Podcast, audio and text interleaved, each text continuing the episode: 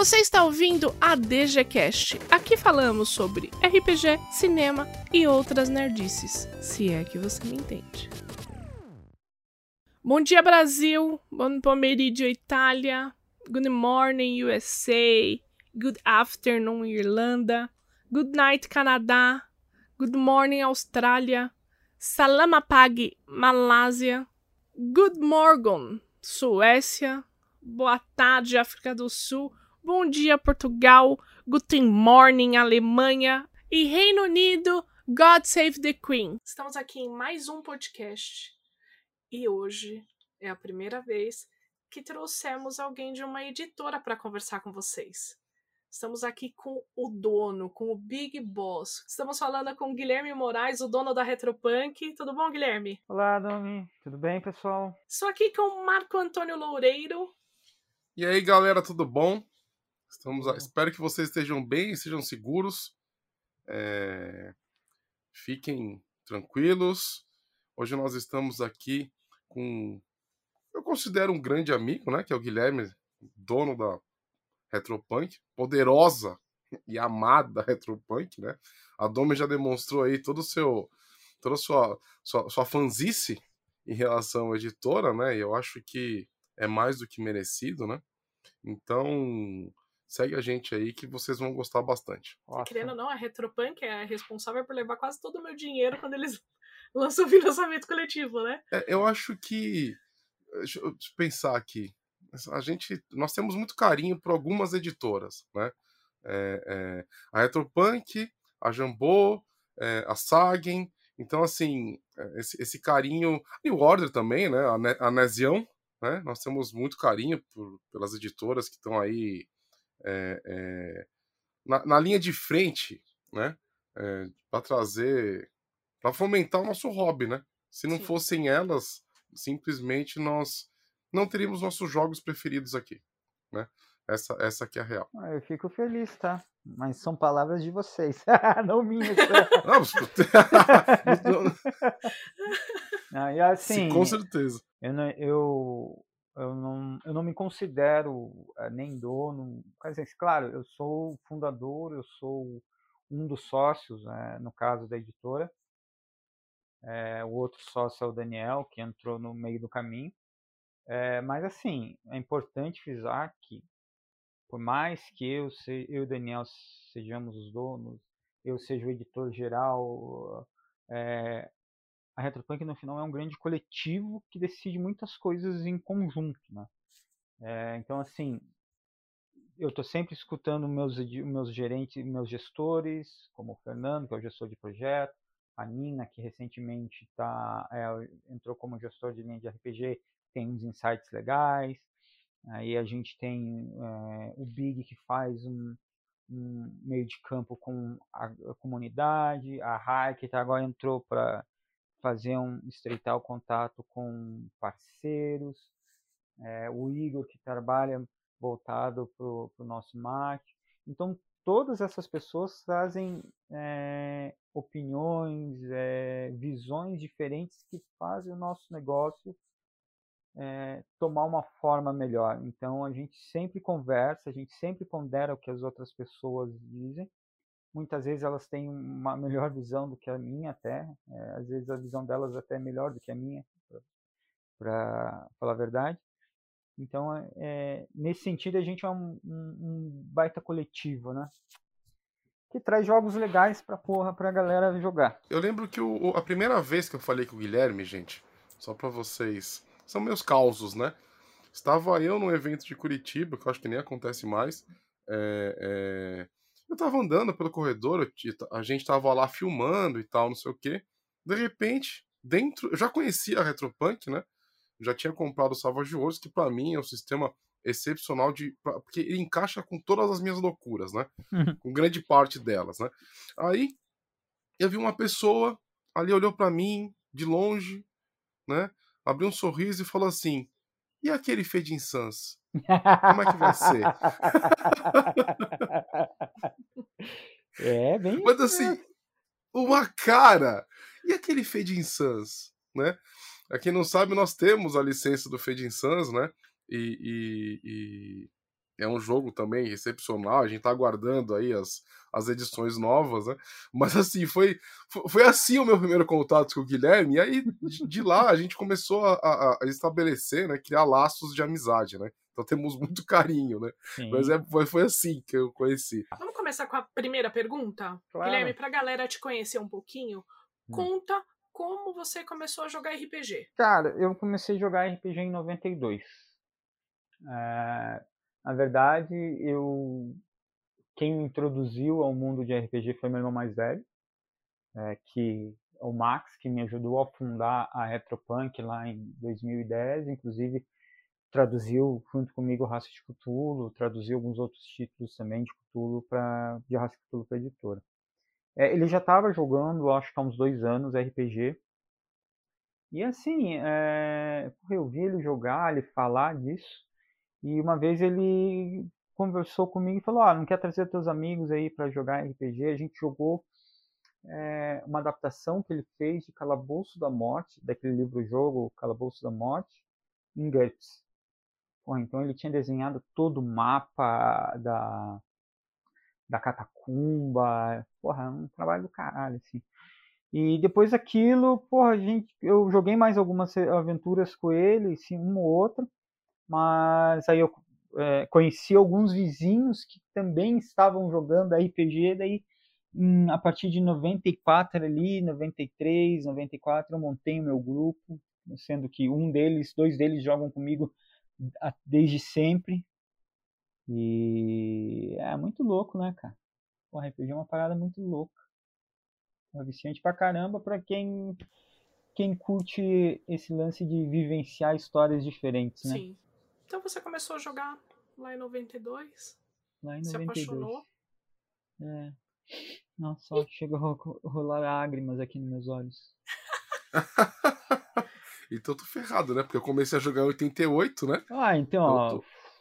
Tá bem pertinho, né? Tá bem pertinho aí, quatro anos de diferença só. Ex claro, claro que de, dois, de, de 92 até 94 tive sessões esporádicas. Ah, foi a partir de 94 meses que eu comecei a cair de, de cabeça na RPG, mais ou menos. Pô, não posso falar nada, eu nasci em 88, então. Ai, que infante essa menina! Eu, eu, quando eu conheci a Domi, né, a gente começou a ficar e tal, não sei o que. Ela disse assim: Ah, mas você joga faz quanto tempo? Ah, só me fala que você começou a jogar em 88. Foi exatamente o ano que eu comecei a jogar, né? É. É aquilo, né? a, a, velharia do RPG, é. né? Oh, mas, mas eu admito que ali no, nos anos entre 2002, mais ou menos, até um 2006, 2007, ali houve assim um momento muito é, sabático que eu não joguei quase nada de RPG assim. Aí eu voltei um pouquinho em 2007, daí a partir de 2010, 2011 joguei mais um tanto. Foquei, joguei mais board games ali também, porque o grupo já não tinha tanto tempo para jogar, mas agora desde 2017 a gente está jogando diretão, toda toda semana. Inclusive hoje à noite vai ter um RPGzinho maroto. Eita! E o que, que você vai jogar? Deadlands. ah, Gosta é. pouco, né? Ah, cara, Deadlands, eu come... na verdade, sim. É... nos anos 90, vocês, vocês, sabem, né? Você principalmente, né, Marcos? É, porra, era foda você ter livro. Você vivia naquele, nos GURPS que a Devi lançava, você tinha um vampiro, é, você tinha um D&D, assim. Mas, pô, e, e, sempre existia uma gama muito grande de jogos é, espalhados pelo mundo. E, e, assim, na época tinha umas revistas que trazia, às vezes, umas propagandas de lojas, não sei se lembra, tinha Sim. As, né? E, assim, uh, uma vez chegou uma revista, eu acho que Dra Dragon Magazine, americana mesmo, na minha mão, e daí, porra, tinha uma, eu tava vendo, tinha uma matéria sobre um jogo de faroeste, chamado Deadlands que tinha um horror no meio. Puta merda, cara. Por que aquilo? Eu mal, Por mal, que eu mal, Cara, em 90, em, em, isso em 96, né? Quando o Deadlands foi, foi publicado originalmente. Eu mal trabalhava. Torrava todo meu dinheiro com cachaça. Cara, eu tive que dar um jeito de importar esse livro. Pô, cara, que foi uma das melhores coisas que eu fiz. E dali foi. Daí você parou de beber e começou não, a comprar livro. Não, não, eu Bebia jogando. É, não, é, não, pera, ele não pode falar essas coisas pro público. Apologia ao álcool aí é sacanagem, tá ligado? Não. Não, mas é. Aí eu consegui comprar, assim, mas, cara, foi assim uma. Tipo aquela paixão à primeira vista, tá ligado? Sei, sei muito Só que assim, o, o, naquela época, 96, eu não sabia ler inglês direito, né? Então, aquele inglês de segundo grau, assim, saca? Pô, eu li o livro com um dicionáriozinho na mão, assim, para poder entender as paradas. Só que o sistema do Dellens é, apesar de ter muita similaridade com, com Savage Worlds, até tanto é, o Savage Worlds ele vem de uma migração entre entre Deadlands, Deadlands clássico e o é, Great Hail Wars, que é um, um board game, um, war, um war game deles. É, pô, era difícil, era estranho. É, você tinha um GURPS na cabeça, você tinha jogos nacionais é, publicados no Brasil na cabeça, porque você lia, você entendia, aí você pega um livro em inglês, se você não sabe ler direito inglês, porra, que merda. Mas é, o cenário era fabuloso. E como surgiu a ideia de ter uma editora? Como que foi isso? Porque é um barato muito louco, né? Você tá lá jogando RPG de repente, puta, acho que eu vou ter uma editora. Como, como que surgiu essa ideia? Então, uh, eu sempre escrevi muita poesia, sempre tentei ser muito contista, sempre quis me aventurar em tentar escrever o meu próprio romance. Tudo isso inspirado muito pelo, pela experiência do RPG, os contos e o romance. Poesia era uma doidice mesmo. E, poxa, eu sempre pensei, cara, é difícil você ser publicado no Brasil, então vamos montar uma editora. Eu sempre quis trabalhar com livro, na verdade, sabe? Não numa livraria, mas na produção do livro. Só que é aquelas coisas num Brasil complexo, num Brasil caro, você engaveta. E fica lá. E assim, e, pô, daí eu voltei a jogar RPG em 2008 mesmo, que eu consegui um 2007, 2008 que eu consegui jogar um teve o hiato que eu mencionei, né? Foi algumas partidas mais aleatórias a partir dos anos 2000 ali, 2002. Em 2007, 2008 eu comecei a jogar com mais frequência num grupo do meu irmão. É, poxa, e assim, só que de 2004, 2005 até 2007 teve um boom de material indie. Eu estava consumindo muito RPG é, em PDF pelo drive-thru, muita coisa legal, muito. E eu falei, caralho, então aqui todo mundo tá jogando aqui esse vampiro, tá todo mundo jogando esse D&D, pá, tem muita coisa foda aqui, olha isso daqui, isso daqui. Conceitos, é, conceitos de regra, conceito de cenário, muitas coisas bem interessantes, né? É, sendo produzida. E a galera com aquela pegada tipo do yourself, né? Faça você mesmo que é, o espírito do indie. Poxa, daí a gente foi jogando, daí eu acho que na, foi em 2008, dois, eu acho que foi 2008 que foi criado o MEI, que é um microempreendedor individual, que, é, foi criado para regulamentar, né, trazer para tirar do, da clandestinidade, vamos dizer assim, as pessoas, os autônomos, para que eles tenham, paguem imposto e tenham direito a INSS e tudo mais. E nisso estava editor de livro, né? Puta, daí a gente. Foi, isso é, até em 2008 eu não pensava. Em 2009, a gente começou a jogar Raça de Cthulhu. Aí eu falei, puta, cara, isso é massa, né? Pô, isso aqui seria. Não tinha Call of Cthulhu, a David estava prometendo há 50 anos o Call of Cthulhu. Falei, pô, isso aqui é massa, né? Pô, vou mandar um e-mail pros caras, né? Pô, eu já tenho não, né? Puta, daí o cara falou, não, licencia. Eu falei, caralho, e agora? Aí peguei um empréstimo no banco, eu e meu irmão, metemos as caras traduzindo o livro e o Raço de Futuro surgiu em 2010. Hein? E assim surgiu a Retropunk. De um e-mail sem muita intenção. Puta, que legal. E tem que meter as caras mesmo. O não a gente já tem. É, não, justamente. E é assim, é, é, é importante que a Retropunk surgiu como um hobby eu trabalhava de manhã, tarde e tal, então eu não tinha expectativas que ela se tornasse uma fonte de renda primária para mim. Só que as coisas vão acontecendo, vão acontecendo, e é meio viciante. Pô, você pega um título aqui, você pega um título ali. Aí, eu, depois que eu consegui o título do Raço de Cthulhu e publiquei, entrei em contato com a Pinnacle, eu falei, cara, vou trazer o Savage Worlds. Ah, não, minto, ó, minto, para colocar a ordem direito. Eu tinha, a gente estava jogando Savage Worlds, que é até uma, uma aventura que eu escrevi. Aí eu mandei um e-mail para os caras falar para ver se eu podia publicar. Aí os caras falaram, nossa, como você não tem uma empresa formada, não, não, não tem, não é uma editora, só vamos conversar depois que você publicar uns dois livros. Eu falei, ah, beleza. E só que morreu na casca a ideia. Aí a gente jogou rastro de cultura falei, pô, talvez isso aqui seja interessante. Aí eu entrei em contato, os caras, eu consegui licenciar.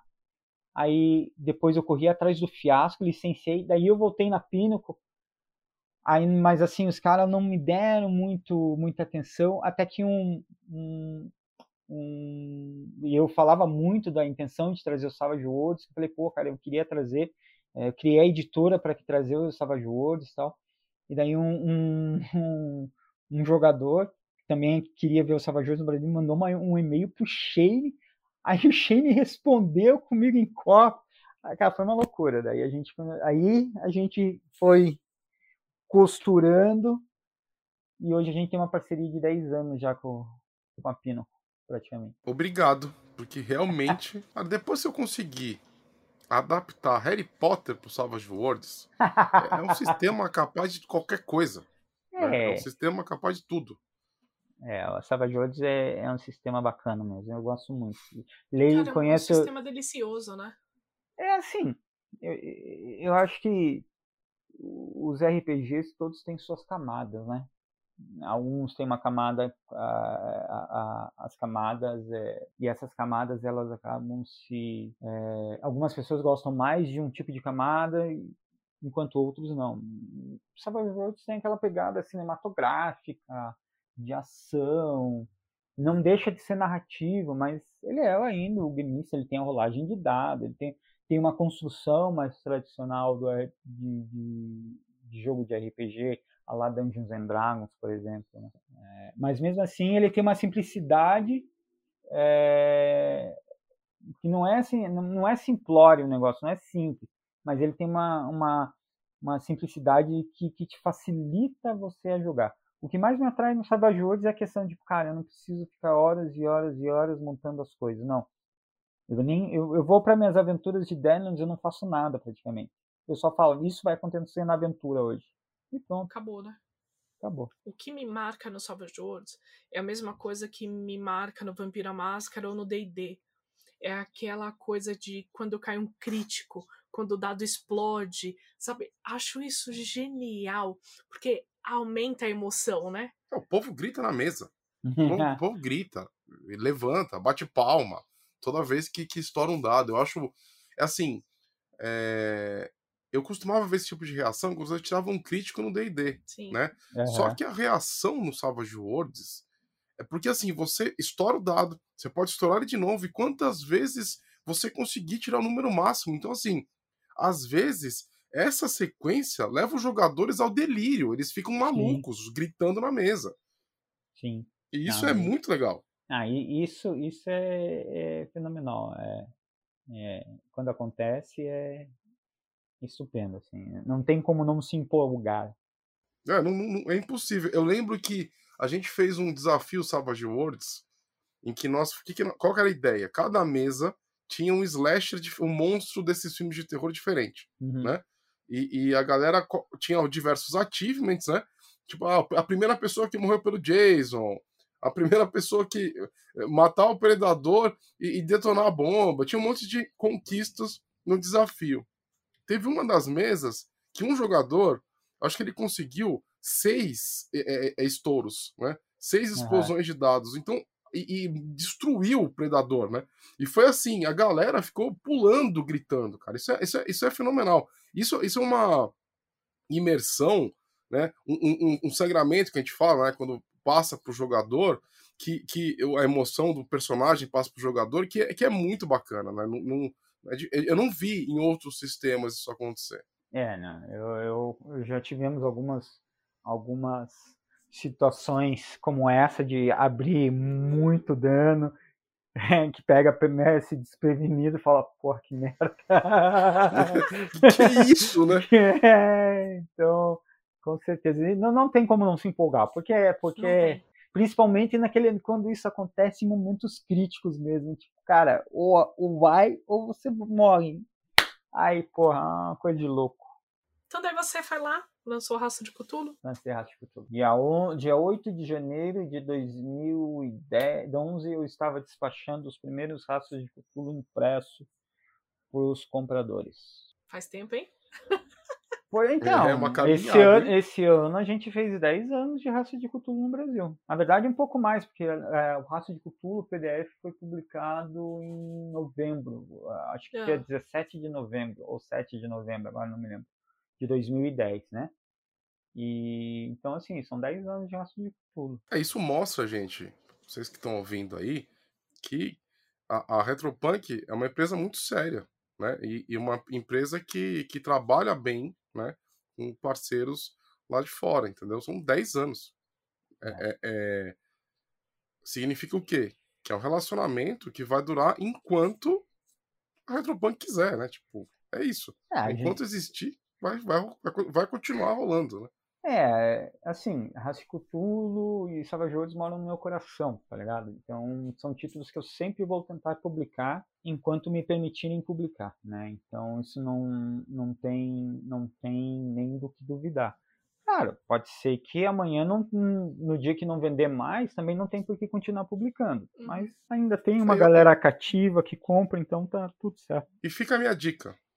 Compre RPG, os produtos de editoras que os donos amem o hobby, tá? Sim. O Guilherme aqui mostra todo o carinho e amor que ele tem pelo, pelo RPG. Ah, cara, é, RPG é, é uma parte da minha juventude espetacular, assim. É uma parada que eu tenho, quero passar, joguei um pouco já com a minha filha. É, tenho até que tentar jogar mais com ela para passar, para ver se ela curte ou não. Então, é, eu fiz amigos de longa data graças ao RPG, então amigos que eu falo até hoje, é foda. É fantástico. Me fala uma coisa agora. Depende. É, tem coisas que eu não posso falar. Porque coisas que não pode é, ficar gravado, né? É, tá Bom, fala. Financiamento coletivo é uma coisa muito importante para as editoras no Brasil. Certo. Certo. Certo. É, explica pra gente a importância dele na retropunk. Então, né, na verdade, pessoa, o financiamento coletivo hoje ele é muito diferente do que era lá em 2010, 2011. O primeiro financiamento coletivo que a Retropunk fez foi em Savage Worlds no final de 2012. Né? Antes disso, tinha a Secular fez o Violentina. Né? Então, de RPG mesmo, a Secular no Brasil é a é, é vanguarda disso. Ela que foi a primeira a fazer, conseguiu. Eu acho que era. Não me lembro quanto foi, mas acho que era 5 mil ou 10 mil no Violentino. A Retoplan, quando fez o Savage Worlds, foi a primeira a chegar em 50 mil com um livro de RPG. É, cara, num, num mundo onde. num país onde tudo é muito caro, tudo é muito difícil, é, e eu acho que é, o, o, financiamento coletivo te ajuda, como eu posso dizer, a facilitar o acesso à produção. Veja, ah, lá em dois, no começo do, dos anos 2010, quando o financiamento chegou no Brasil, e considerando que no Kickstarter a parada já estava rolando há uns dois, três anos e estava crescendo muito, você entrava com uma ideia e falou, cara, eu tenho uma ideia aqui para fazer isso, preciso de tanto. Você vivia no mundo das ideias. Dava certo a tua ideia, você colocava em prática. Se a galera não gostava da tua ideia, você não conseguia recurso e não não seguia para frente. Então, assim, no mundo, num país onde imprimir um livro custa 15, 20 mil reais, um livro como Savage Worlds, no caso Savage é, é, o custo médio da produção é, gira em torno de 30 mil reais. Cara, não é todo mundo que tem dinheiro do, tem dinheiro para bancar, não é toda empresa que tem isso para falar vou fazer agora e daí eu vou vendendo a longo prazo. pô, como eu falei, para licenciar o Raço de Futuro, cara, eu, eu, eu, peguei um empréstimo do banco. Eu comecei a editora com, com zero reais. Com zero reais. Então, assim, é, o financiamento coletivo nos possibilitou, por exemplo, fazer é, projetos mais ambiciosos, como era o do Savage Worlds. Por exemplo, eu tinha, graças aos lançamentos que a gente tinha feito anteriormente, Raço de Futuro, Fiasco, né? a gente tinha um, um, um, é, economizado uma verba X para o Savage Worlds, que eu tinha praticamente a grana para bancar a tiragem do livro, mas, pô, mas o Savage Worlds tinha é, benes, tem baralho, é, tem escudo, tem isso, tem aquilo. Então, quando a gente decidiu ir para o financiamento coletivo, a gente decidiu ir para o financiamento coletivo para produzir esses outros acessórios que a gente não tinha verba. Né? Então, o financiamento coletivo facilita por isso. Você é, é, conseguir ajuda das pessoas que têm interesse naquele produto a concretizar aquele projeto. Só que ao longo do tempo, o financiamento coletivo é, foi, se torno, foi se desgastando. Se desgastando por projetos mal feitos, por atrasos na entrega, é, formatos que não são de financiamento coletivo, mas sim uma pré-venda. E eu, eu não, não, vejo problema nisso se você deixa claro que aquilo é uma, é uma pré-venda, tem um aspecto de pré-venda. Né? Você consegue explicar a diferença de um financiamento coletivo para uma pré-venda? Assim, é, como posso dizer? Por exemplo, o Deadlands ele tem uma estrutura mais de pré-venda, tá? Porque assim, cara, é isso. Bateu a meta, você vai ganhar isso, beleza? É, já um financiamento coletivo, não. Como é que eu posso explicar? Hoje as pessoas estão comprando um produto, tá?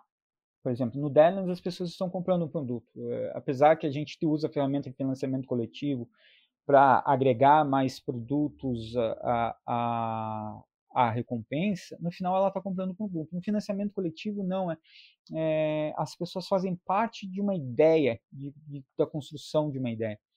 Cara, eu não sei se eu consigo explicar de forma racional e inteligível é, é, o que, que a diferença entre os dois. Eu, eu, eu, eu, eu, diria que é, que é você acreditar num, num projeto, né? Num, numa, numa ideia e viabilizar essa ideia, né? Viabilizar um sonho, né? Uhum. Viabilizar um, uma, um, alguma coisa que você goste muito, né? Então imagina que é, eu quero eu quero muito fazer um filme e esse é o sonho da minha vida.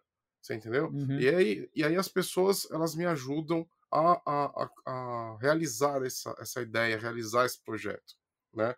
Eu, eu, eu, concordo com você, Guilherme. Concordo com você nesse, nesse ponto. Sim.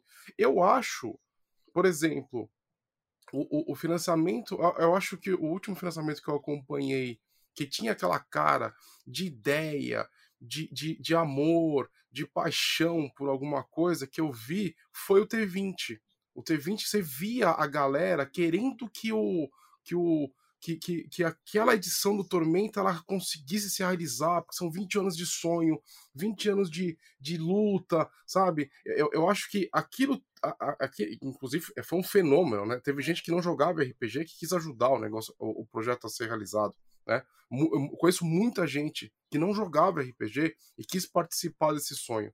Então, é, é, é, eu, eu, acho que é isso que você quer dizer, né? Yeah. Yeah. Assim, Hoje a gente compra um livro. É, assim, co nenhum, dos dois, nenhum dos dois formatos está errado, entendeu? Sim, sim, sim. É, então, é, é só uma questão de como você. É, da relação do, de quem faz o projeto e de quem está apoiando o projeto, a, a, questão de entender. Mas é, é, é, é complicado mesmo. É, a gente está numa área cinza aí, saca? Financiamento coletivo parece uma área cinza. E assim, quando eu falo que, ah, é, e ele se desgastou, eu tive desgaste com, com financiamento coletivo. Até 2015, a Retropunk era editora de um homem só. Era só eu. Eu que corria atrás para licenciar o produto, que eu contratava o tradutor, chamava o revisor, que diagramava, e eu aprendi a diagramar vendo uma pessoa diagramando o rastro de Cthulhu para mim, e eu me meti a diagramar para baixar o meu custo de produção. É, o que mais? E, e assim, cara, eu trabalhava de dia, eu cuidava do Eletropunk à noite. Eu não sou administrador, eu sou formado em filosofia pela Federal do Paraná. Cara, eu tive ao longo do projeto do Savage Worlds, que, a, que uma das metas era o Deadlands, cara, eu tive problemas, eu atrasei a entrega. Cara, eu fui amplamente criticado. Eu perdi muitos financiadores por causa do, da, da entrega demorar dois anos. E eu só consegui entregar o Deadlands em 2015 porque eu tomei uma decisão. Ou eu fechava a editora, ou eu achava um sócio eu busquei a segunda solução, que é arrumar um sócio. Aí entrou o Daniel, que tinha já um, um tem uma formação administrativa, manja de números e coisa e tal, e ele entrou com a função de colocar, ajudar a colocar a casa em ordem nesse sentido. Então, até 2015, entre 2013, metade de 2013 a 2015, a metade de 2015, a gente teve dois anos de má gerência do, da editora. E essa má gerência implicava em baixa venda, é, em não saber comunicar o produto de forma efetiva para vender, sabe? É... Enfim, são percalços que qualquer empreendedor no Brasil tem, independente de ter planejado o projeto ou não. Se você não tem, não tem tino administrativo, a coisa tende a dar errada mesmo. Então eu, eu, eu, tive minha parcela, eu aprendi a, a, a duras pedras o, o, o, o, fracasso de um financiamento coletivo. É, você não caminhou no caminho de flores sempre, né? Não, não, eu acho assim, é, eu gosto sempre de falar, e não é querer ser arrogante ou qualquer coisa do tipo, mas é, a Retropunk, a Secular, a, a Redbox, começaram mais ou menos. A, a Secular já fazia livro em inglês, mas entrou no mercado em 2010, mercado em português, em, em português. Isso ali, 2010, então tinha a Secular, tinha a Redbox e tinha a Retropunk. A gente abriu o Matagal à base de faca. A gente que pavimentou tudo que tem hoje. E assim, uhum. não é ser arrogante, não é falar, cara, vocês me devem respeito, longe disso. Eu estou dizendo que se a gente, se a gente meteu a cara a tapa lá naquela época e, e possibilitou hoje é falar, cara, hoje a gente tem uma New Order, hoje a gente tem a Rui Munin, hoje a gente tem a Sagen, hoje tem a Pensamento Coletivo, hoje tem, sei lá, que outra, outras editoras, aqui no caso eu tenho, hoje a gente tem várias editoras no mercado, só que assim, é, gente, lá naquela época, cara, a gente, para fazer certas coisas, a gráfica não tem know-how. Para fazer uhum. carta de baralho, por exemplo, eu ia na gráfica falar, cara, tem que ser assim. Eu, muitas vezes, tive, ajudei o, o, pessoal da gráfica a fechar o projeto para o material sair com qualidade. Caramba! É, assim, teve uma empresa aqui que a gente literalmente ensinou a fazer a carta do, do jogo. Falou, cara, é assim que tem que ficar. Porra, beleza. E pronto, agora você manda, eu mando para eles, eles entregam a carta bonitinho do jeito que eu quero. Boa. Então, Mas assim. Você que falar de se matar, né? É, isso é, é porque as pessoas, cara, é, elas não têm know-how. Sim. As, pessoas, as gráficas, as gráficas normalmente elas, as gráficas brasileiras até até alguns anos atrás só sabia fazer livro. Só fazia Sim. fazer livro. Não, e outra coisa, que eu acho também que é, que é importante pontuar sobre o financiamento coletivo é que não foi uma só, mas foram várias. Várias editoras sumiram com o dinheiro da galera, né? E não entregaram nada, né? É, é, existe, existe uma diferença nesse ponto, né? Existem pessoas que eu, eu não vou citar nomes aqui porque não, não é o caso. Ah, eu né? só trabalho com nomes, cara. nomes, nomes e prints. É, né? nomes e prints. Não, não, tem dessa não, cara. Não vem... não Fofoquinha sem comprovação não rola. Tem... Pô, me disseram, tô... não. Cadê? Disseram, mas assim, teve gente, teve editora pequena aí que sumiu com o dinheiro da galera, né? E, e assim, é, o, o, a, os motivos são vários, né? Mas ele desgasta o financiamento coletivo.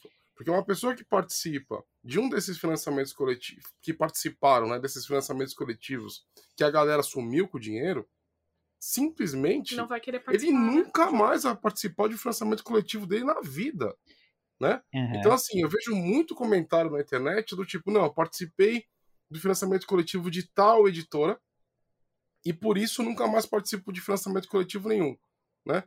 E, e- e, assim, é uma merda essa generalização, porque tem muita editora que faz o trabalho bem feito, Sim. né? Usando o financiamento coletivo, que é o caso da Retropunk, mas existe uh, esse desgaste ocorre, né? Graças a, a, a, pessoa, a pessoas que não que não não importa aqui o motivo, mas que não conseguiram, né? é, é, satisfazer aquelas aquelas pessoas que acreditaram naquele financiamento coletivo, né? Isso é muito problemático, né? Ah, então, cara, é... eu quando eu tive problema da... com, com a entrega dos Savajores, propriamente falando dos dela, eu entrei numa depressão severa. Porque eu fui educado por meus pais, onde a tua palavra, a palavra da pessoa, é a coisa mais importante que ela tem. Então, se você entrou, prometeu algo, você cumpre aquilo. Eu aprendi isso com meus pais.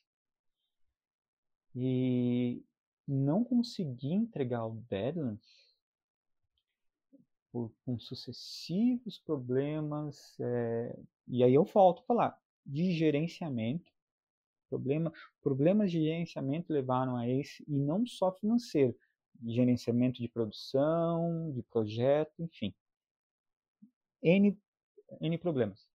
É, me levaram a uma depressão severa. E assim, só que eu nunca deixei de responder um e-mail sequer sobre o atraso. Nunca deixei de revelar e falar, cara, estamos com problema, estamos correndo atrás de uma solução, mas está difícil. Nunca deixei de falar. Como eu falei, perdi clientes, perdi, cara, perdi.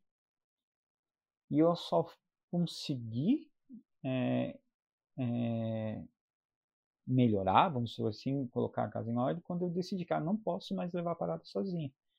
E assim, muitas empresas hoje não têm é,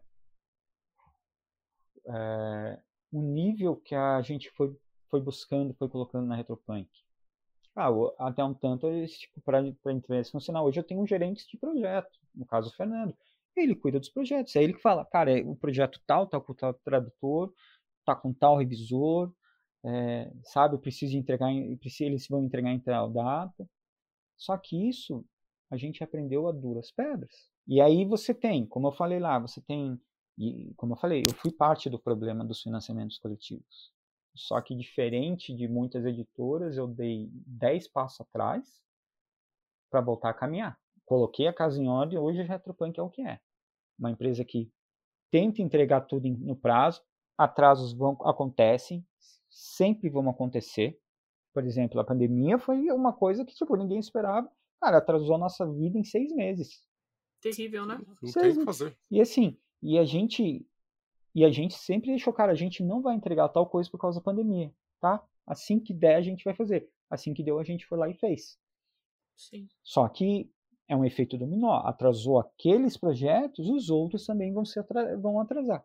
Agora a gente está conseguindo chegar no ponto que a gente gostaria lá em maio do ano passado, estar lá em maio do ano passado. Mas enfim, é, eu acho que o grande problema hoje é, do financiamento coletivo está na questão de comunicação. Comunicação.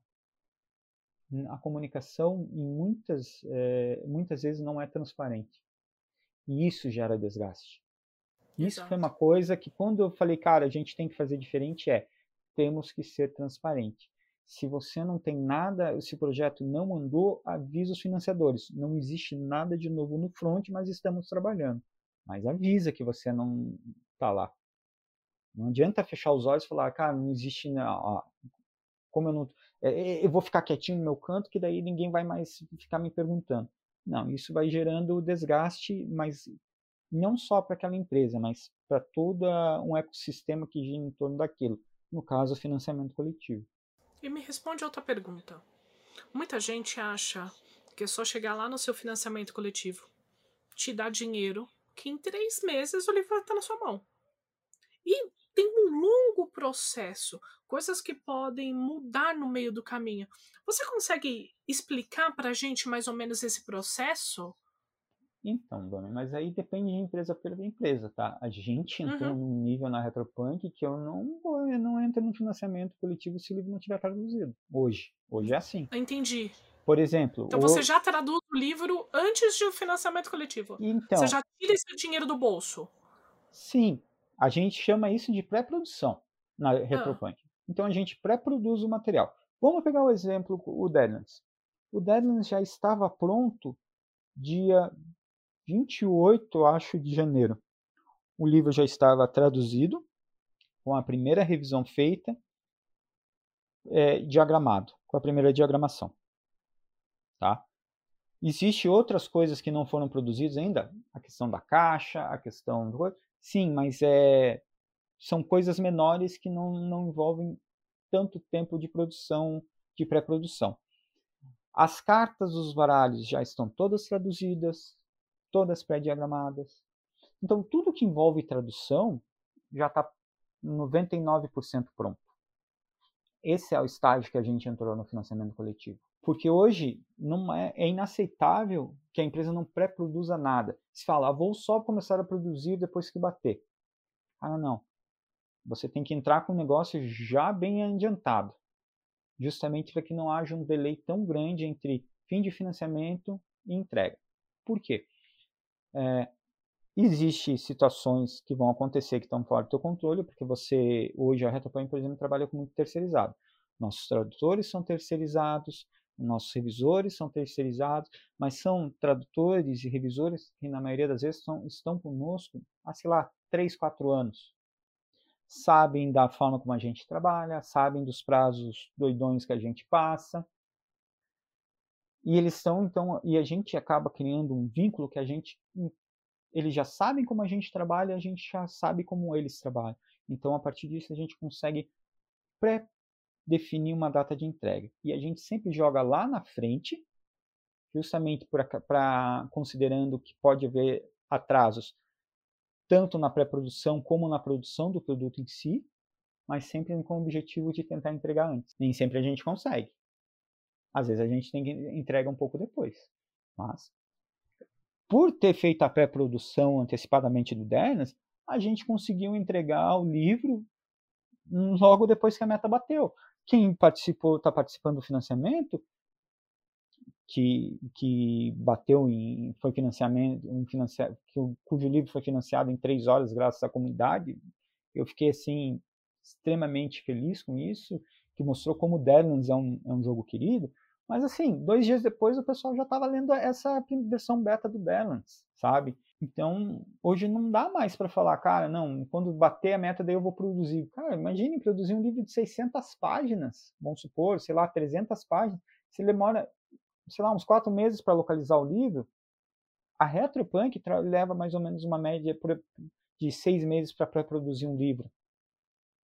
Porque a gente trabalha com calma que a gente tenta buscar uma melhor tradução, uma melhor escolha do termo, uma melhor revisão, uma diagramação tranquilo, e a gente trabalha com ele, com vários projetos simultaneamente.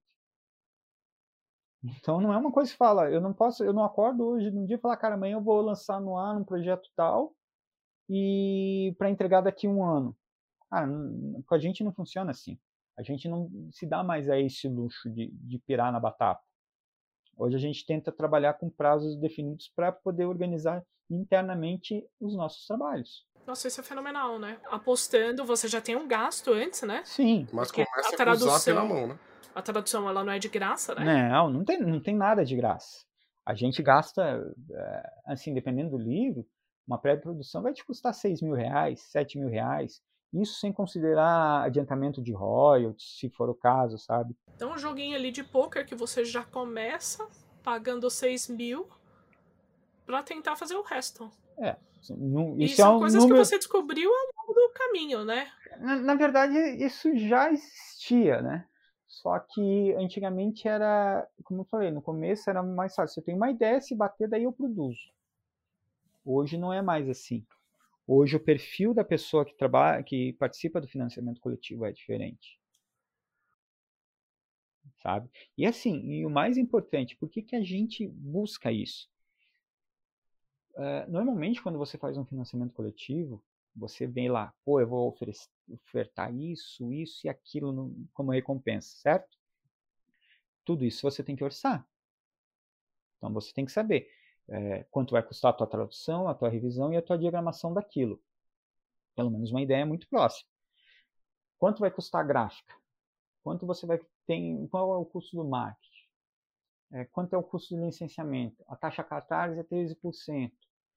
E você vai estimando. Só que teus orçamentos não é o orçamento que você pegou ontem para lançar o projeto hoje. São orçamentos um mês atrás, duas semanas atrás. Aí você lança o financiamento. Você vai produzir daqui seis meses, cara, você vai ter uma variação de, de financeira aí de 10, 12%. No Brasil de hoje, que sai daqui seis meses, você vai estar pagando 30% a mais. Então, o financiamento é uma faca de dois gumes se você deixar um prazo muito longo. E é nisso que a galera se perde. É nisso que daí pode haver atraso porque não tem a grana para pagar, rodar livro, não tem a grana para pagar todos os fornecedores de todas as recompensas. Então hoje a gente tenta entregar o quanto antes para que a gente não tenha essa, essa perda significativa de, de dinheiro. Então, e tudo pode aumentar, né? Claro. Porque, exemplo, nessa pandemia, tinha empresa que não tinha caixa, porque a caixa não estava chegando. Mas, gente. Como que você manda um negócio sem caixa? Mas, gente, a caixa, eu pagava uma caixa a R$ 1,95, uma caixa para mandar um livro. Hoje as pessoas estão pedindo R$ 3,75. R$ 3,75.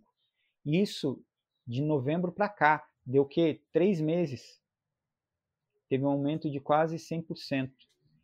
E vai aumentar mais, porque não tem, maté é, não tem matéria-prima. Eu esperei dois meses para mandar produzir caixa. Para conseguir um preço mais em conta, eu esperei dois meses numa fila sabe? É, enfim, então pra, hoje para retropunk é muito melhor fazer um pré-investimento, sei lá, vamos supor que um projeto X custe 3 mil reais para ter a, a, tradução, revisão e pré-diagramação feita do livro, tá? que é o elemento principal e mais demorado de qualquer projeto do que depois lá amanhã ter uma variação, sei lá, de 20, 30 que pode significar 10, 15, 20 mil reais do, do projeto inteiro, entendeu? Bom, vamos falar de coisa boa. Tá bom. Você acabou de lançar Deadlands, já bateu a meta, o Boi tá esperando uma meta de 85 mil porque ele quer mais coisa. Você já anunciou o Retropunk. E o que mais vem por aí? Não, o Retropunk, inclusive, a gente já está entregando. Jura? Eu pedi isso. É, é, foi entregue essa semana e despachei já. Tem uma galera aí já que está recebendo. Os correios, incrivelmente, estão muito, extremamente rápidos. Teve Você gente, não comprou, assim, boi? Eu não comprei. Viu? Nossa. Viu? E depois ele fala, ele fica falando, não, eu adoro a Retropunk, compro tudo deles. Mentiroso! Gente, boi. Ainda, ainda consigo comprar? É, claro. É, claro que está lá na loja. Não, isso aí. Porque assim, a, a Retropunk ela tá no movimento que ela tá. Tem certos títulos que ela não vai colocar em financiamento coletivo. Porque são. Ah, legal isso. São títulos menores. Considere títulos menores não como ah, são títulos pequenos, mas títulos que ah. não têm é, é, elementos suficientes para aguentar um financiamento coletivo. No caso do Retropunk é só um livro. Não tem por que fazer o financiamento de um livro. Tá. Então a gente e a gente está buscando essa independência do financiamento coletivo também, porque, como eu falei, ele é desgastante, ele tem perda, tem desgastante de forma de comunicar. Então você tá, tem que estar tá toda hora comunicando, falando sobre financiamento coletivo, e você daí você tem um monte de elementos que você tem que fazer é, e tem a possibilidade de perda, de atraso. Pré-venda não. Pré-venda ela é, ela é mais, ela é mais, mais simples de gerenciar e com menos possibilidades de perda e de atraso né, na entrega do produto, sabe? Claro que assim como o financiamento coletivo pode atrasar, né? Mas é não, é, acho que o atraso é menor. No caso do Retropunk, a gente tinha prometido ele para o final, começo de fevereiro, ali pelo dia 5, dia 10, e a gente começou a entregar dia 19.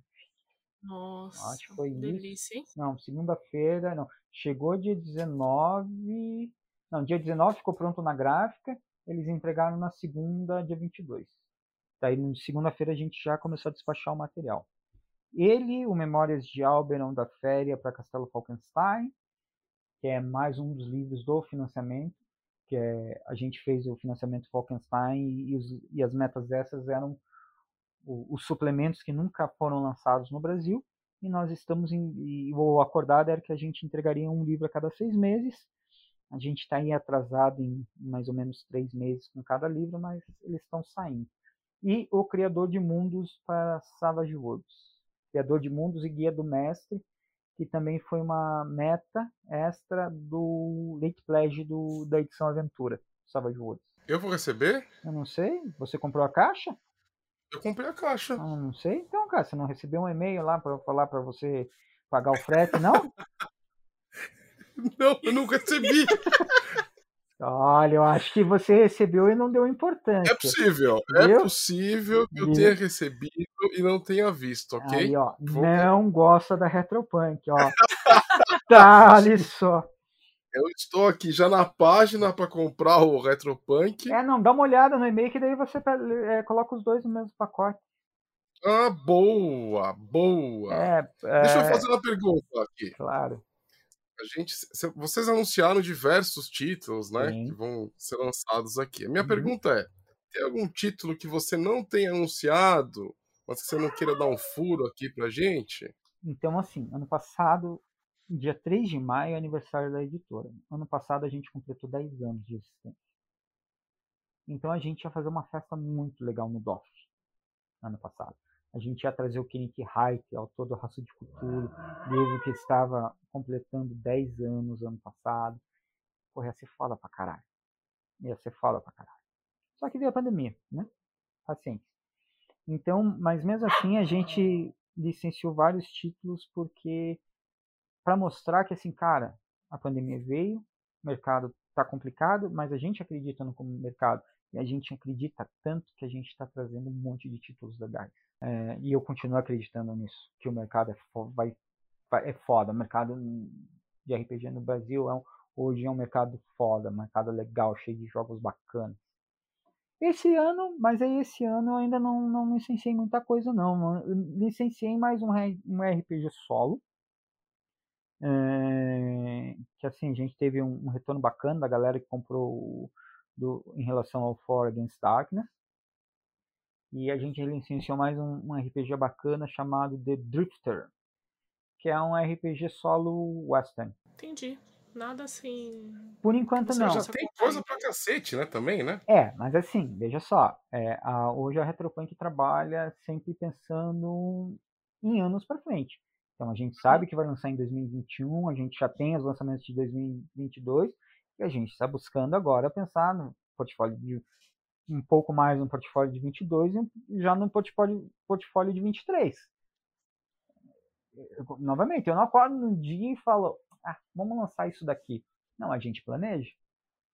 Então, assim, eu sei o que eu vou lançar no primeiro semestre, eu sei o que eu vou lançar no segundo semestre e provavelmente o que vai vir no primeiro semestre de 2022. Porque as coisas do primeiro semestre de 22 começam a ser produzidas agora na metade do ano. É uma questão de, de pré-produção.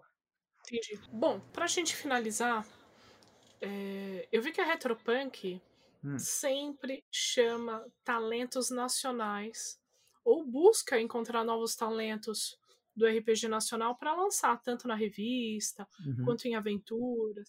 Temos o caso de, do queridíssimo Miguel, né? Que conheceu a Dungeon Geek, conheceu a Retropunk, de repente, boom, escreveu uma aventura, tá todo feliz. Hoje ele é mais Retropunk do que Dungeon Geek. Ó, depois vão ver me processar porque eu tô perdendo, pegando tuas pessoas, hein? ah, mas o Miguel, o Miguel é um cara super empolgado. É, é, assim, a, a Retropunk é muito feliz é, em relação a isso. O Fernando, é, que é a pessoa que, que, é, que sempre foi a, esteve à frente do, do Punk Verso, agora a Nina está ajudando ele também. É, ele conseguiu reunir uma galera bacana que se dedica, se interessa é, em produzir um, um, conteúdo e sempre melhorar, sempre buscar fazer coisas legais assim. É, então a galera pode continuar procurando a Retropunk para escrever aventura, escrever matéria. Vocês pretendem lançar outros livros é, brasileiros, tipo do John Bojea? Então, o John vai lançar, está escrevendo mais um cenário.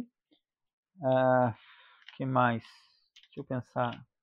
Ah, a gente, eu estou conversando com, com o Thiago Rolim para trazer a versão, para ver se a gente traz o, o livro dele. Já tivemos um, uma primeira conversa, então pode ser que saia alguma coisa aí, vamos ver. É, a gente tem dois títulos nacionais produzidos por autores nacionais, um é o para Savage Worlds, um é o Mítica, uma, uma versão do Mítica para Savage Worlds e tem o Reino Mágico debaixo da cama do Felipe Figueiredo, que venceu o concurso do, de cenários de Savage Worlds que a gente fez em 2019. Incrível. É? Vou deixar aqui a minha sugestão para a galera que está escutando a gente ajudar no financiamento do Deadlands, porque ele precisa bater 85k, gente, porque é o seguinte, no, com 85 vai vir mais coisa e o boizinho aqui é muito fã de Deadlands. Aí, então, o Boizinho vai ficar mais feliz. Vou ficar muito mais feliz é. se isso acontecer. Então Ó, ajuda aí, por favor. E assim, é, esse, esse, primeiro semestre a gente ainda vai trazer o Tiny Dungeon, que é um RPG é, minimalista em termos de regra. Então é um, um, jogo bem legal de entrada, principalmente. A galera vai se divertir bastante com, com o sistema dele. É, Vai vir o Brancalônia para a quinta edição do D&D, né, que usa o D&D como base. Que ele é um espaguete western, espaguete é, medieval fantástico. E a gente vai ter o City of Mist. City of Mist. Ai, oh, livro lindo. Puta que pariu. Então, é, conta, né? e assim, cara, é, é, o cenário do City of Mist me surpreendeu muito. Assim, você olha e fala, cara, que legal. Tem umas, sacada, né? tem umas sacadas muito maneiras dentro do, do, do, do cenário do City of Mist. E é um texto muito bem escrito, bem gostoso de ler, bem tranquilo. Mesmo lendo em uhum. inglês, é bem tranquilo. Eu me surpreendi bastante com a qualidade do material do dele. Fantástico. Então, para gente finalizar, Guilherme, deixa as suas considerações finais aqui para gente. Olha, Estudem, porque é importante, obedeçam seus pais, comam verduras e não tomem refrigerante porque vai, faz mal. As melhores considerações finais ever, né? Não, que é isso. Obrigado. Não, não, brincadeiras à parte, né? Brincadeiras à parte, eu acho que as pessoas devem é, dar um voto de confiança no financiamento coletivo. Eu sempre falo isso. Porque para muitas empresas o financiamento coletivo é a única oportunidade de conseguir concretizar um projeto. E o meio do RPG ainda tem muito de. não vou dizer. Uma vez alguém falou, não me lembro quem foi, mas do amadorismo é, é, bem intencionado. Tipo, pessoas que nem, nem sempre trabalhavam com aquilo, mas tem, acham que conseguem e podem conseguir graças ao financiamento coletivo. Né? Claro, é, não estou dizendo que para a pessoa entrar em qualquer financiamento, cara, se você não confia na empresa que está publicando material, não entre. Mas é, existem N empresas no Brasil que estão fazendo um trabalho excelente. E que, é, infelizmente, ou felizmente, aí depende do, é, da forma como você analisa, precisam do financiamento coletivo para concretizar aquele projeto. Né? Então, gente, Sempre, dê, sempre avaliem, sempre, sempre dê uma, uma chance para os projetos. Nunca diga não. Façam coraçõezinhos felizes. Deixe crianças com brilhos nos olhos. E joguem RPG. Deixa o boizinho feliz também. É, deixa o boizinho feliz. Porque o boi quer o, o livro do compêndio de, do Velho Oeste, em 85. E daí vai ter a meta de 90 e alguma coisa, daí tem a meta de 100 e alguma coisa, tem a meta de 115, que deve ser, se eu não me engano, é mais alguma coisa legal que o boizinho vai querer. Aí depois disso tem mais algumas coisas. E assim por diante. Ajudem o boi. Ajudem o boi, é. Marco Antônio Loureiro. Gente, é aquele prazer inenarrável estar aqui com vocês.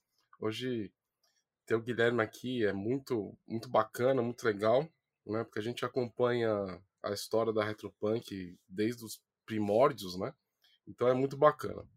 Para quem não me conhece, eu sou autor, tem um livro na Amazon chamado Devorador de Estrelas. Seria uma honra ter você como minha leitora ou como meu leitor. Me acompanha também no Instagram, autor MA Loureiro. Eu gosto muito de fazer world building, escrever aventura, então conforme as novidades forem saindo, eu vou colocando lá. Tá? Eu sei que o Instagram tá meio morto, mas eu prometo que uma hora ou outra eu continuo fazendo os posts. Brincadeira beleza? você, hein? Olha, não alimenta nem o Instagram. Não. Casa de ferreiro, né? Não tem jeito, né? É, é, é soda. É, tá certo, tá certo.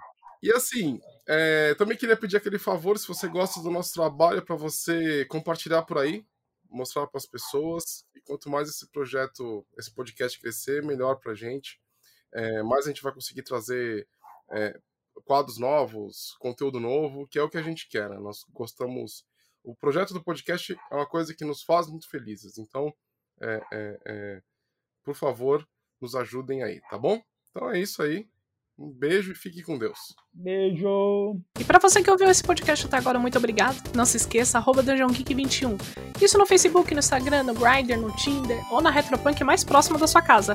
Não se esqueça também que todo segundo sábado do mês temos evento de RPG onde você pode vir e jogar um Savage Wars conosco. Do mais, muito obrigado, um grande beijo, um forte abraço e até a próxima. Beijo!